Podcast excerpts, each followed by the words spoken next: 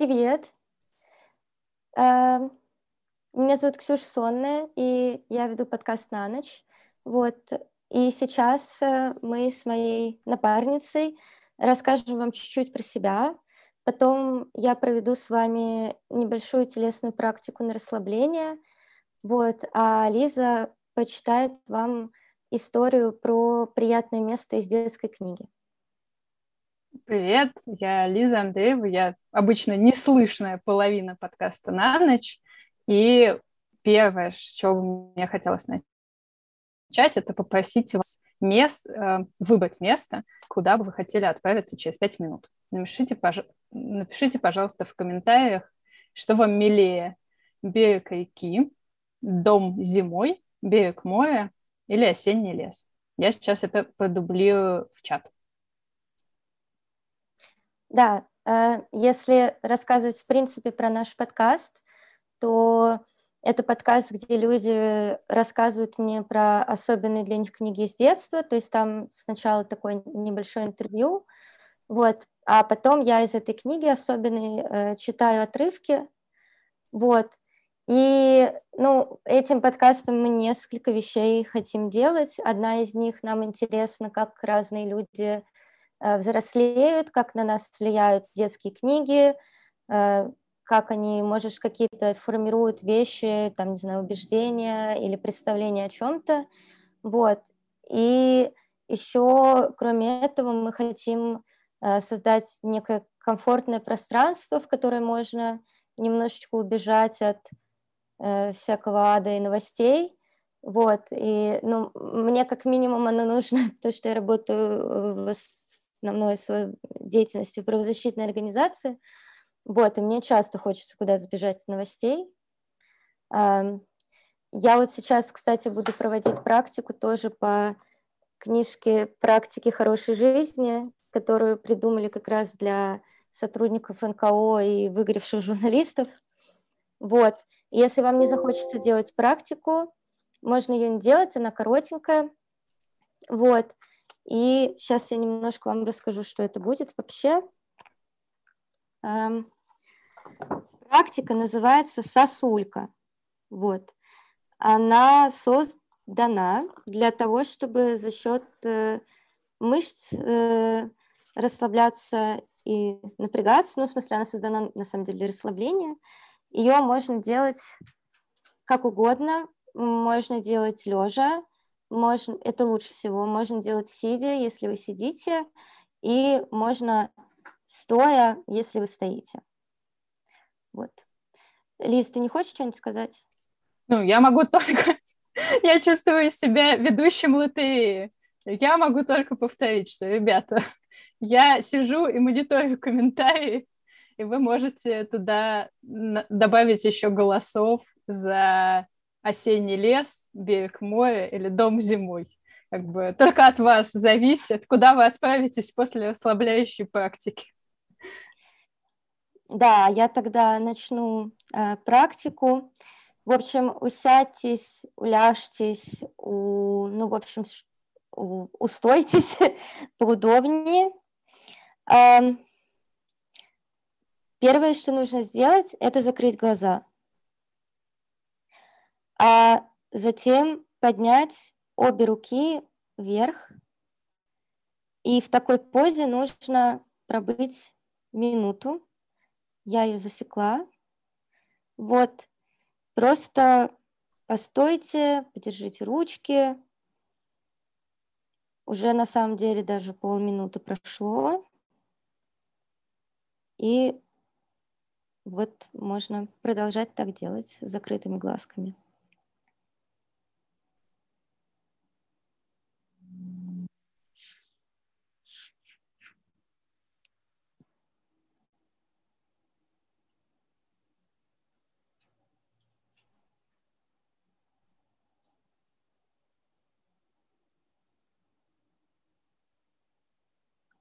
Минута уже подходит к концу.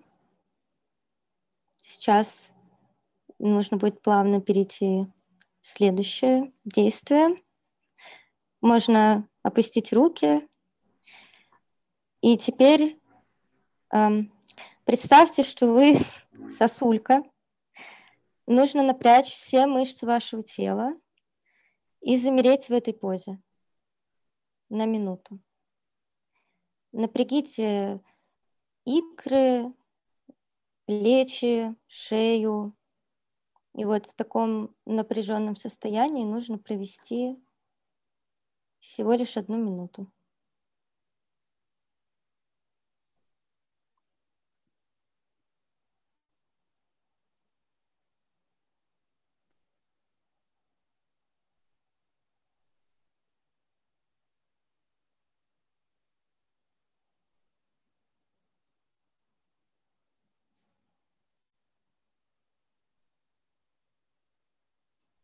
Минута, если что, подходит к концу, но пока расслабляться не надо. Еще немножечко подержитесь в таком состоянии.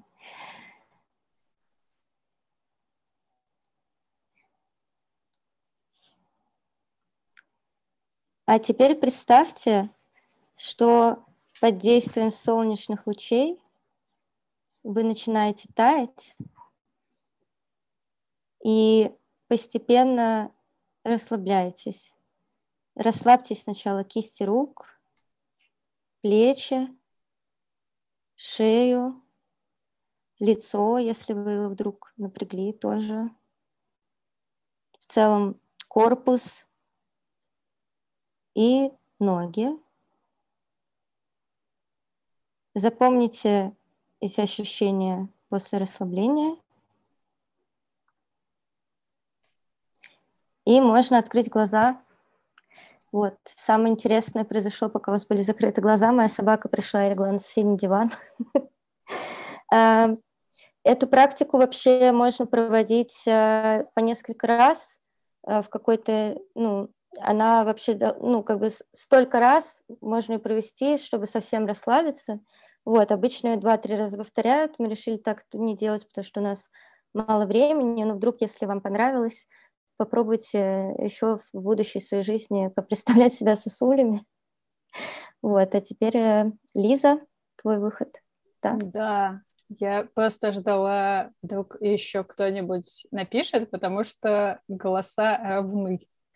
Вот. Ну, тогда я решу э, между двух, я выберу. Э, дело в том, что мне очень жарко, и я выбираю самое холодное из того, за что проголосовали. Вот. Обычно в подкасте читает Ксюша, и это такой эксперимент, чтобы читала не она, а я. Вот, потому что обычно я просто режу то, как она читает. Так а что выбрали? Дом зимой. Ура! Давай. Значит, дом зимой. Небо было почти черным, а снег при свете луны ярко-голубым. Под ледяным покровом неподвижно спало море. А глубоко в земле, среди древесных корней, всем мелким зверюшкам и насекомым снилась весна. Но до весны было еще очень далеко. Новый год только-только вступил в свои права. На том самом месте, где долина мягко и естественно начинала подниматься в гору, стоял утонув в снегу дом. Он напоминал причудливый снежный сугроб и выглядел очень одиноким. Совсем рядом, среди обледенелых берегов, извивалась черная, как уголь, река. Быстрое течение не позволяло ей замерзнуть зимой. На мосту же не видно было никаких следов, да и вокруг дома лежали никем не тронутые снежные сугробы. В доме было тепло. В подвальной печи медленно горел торф. Пробивавшийся в окошко лунный свет освещал белые чехлы, которыми на зиму закрыли мебель, а окутанную тюлем хрустальную и окутанную тюлем хрустальную люстру. А в гостиной, возле самой большой, какая только была в доме из овцовой печи, все семейство мумитролей спало долгим зимним сном. Они всегда погружались в спячку с ноября до апреля, потому что так уж повелось со времен их предков а мумитроли придерживаются семейных традиций. У всех у них, так же, как и у предков, животы были набиты еловой хвоей, рядом же с кроватями в ожидании ранней весны мумитроли сложили все, что может понадобиться, когда они проснутся. Лопаты, солнечные очки, кинопленки, анимометр и тому подобные вещи первой необходимости. Тишина и покой были полны ожиданий.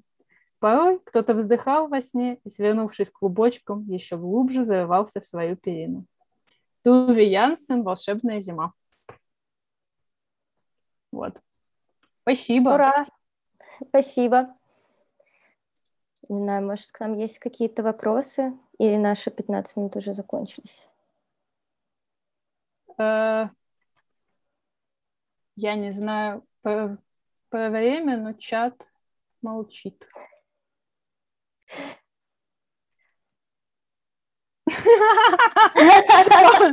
Ребята, а может я тогда... Ну хорошо, давайте, давайте, например, Ксюша, хочешь почитать? Там было еще столько же голосов за осенний лес. Ты хочешь почитать, Рони? Да, могу почитать осенний Давай. лес. Хорошо. Так. Осенний лес. Ну, в смысле, так ничто не называется, просто осенний. так это мы назвали. А, а что до Рони, она день-деньской бродила по лесу. Как тихо теперь там стало. Ну и вось... А? Там что-то говорят, но это не нам, да? Наверное, не нам. Как тихо теперь там стало. Но и в осеннем лесу ей было хорошо. Она ступала босыми ногами по влажному, зеленому, мягкому мху. Он так пронзительно пах осенью, а ветки деревьев поблескивали от влаги. То и дело принимался дождик, но она любила сидеть под густыми еловыми лапами, сжавшись в комочек, и прислушиваться к тихим ударам капель. Иногда дождь припускал так сильно, что весь лес гудел, но это ей нравилось. Теперь зверей почти было не видно. Ее лисы залегли в норе. Правда, иногда в сумерках вдалеке проходили лоси, да между деревьями пасся табун диких лошадей. Рони очень хотелось приручить дикую лошадь, но ей никак не удавалось ее поймать. Лошади оказались такими пугливыми, что к ним и не подступишься. А ведь уже давно пришла пора заиметь ей собственную лошадь. Она как-то сказала об этом Матису. «Только когда ты станешь такой сильный, что сама сумеешь поймать», — сказал отец. «Когда-нибудь я сумею это сделать», — думала она. «Я поймаю молодого красивого жеребенка, отведу его к нам в замок и объезжу, как Матис всех своих лошадей». А вообще-то в осеннем лесу было на удивление пусто. Куда-то скрылись все существа, которые гом... гомонили в нем летом. Скорее всего, они забили свои норы и логовища. Лишь изредка с гор прилетали злобные друды, но и они притихли и все больше отсиживались в пещерах в выдомленных скалах. Серые гномы тоже не показывались. Лишь один единственный раз Рони заметила, что два серых гнома уставились на нее из-за камня. Но она их больше не боялась. Это был отрывок из книги Рони «Дочь разбойника» Астрид Лингрен.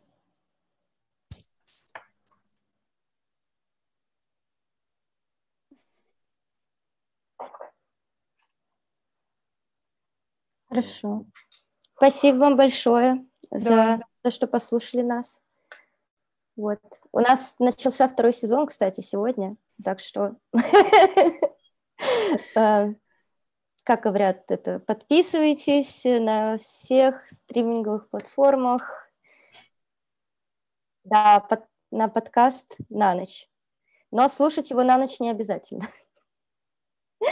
Вот.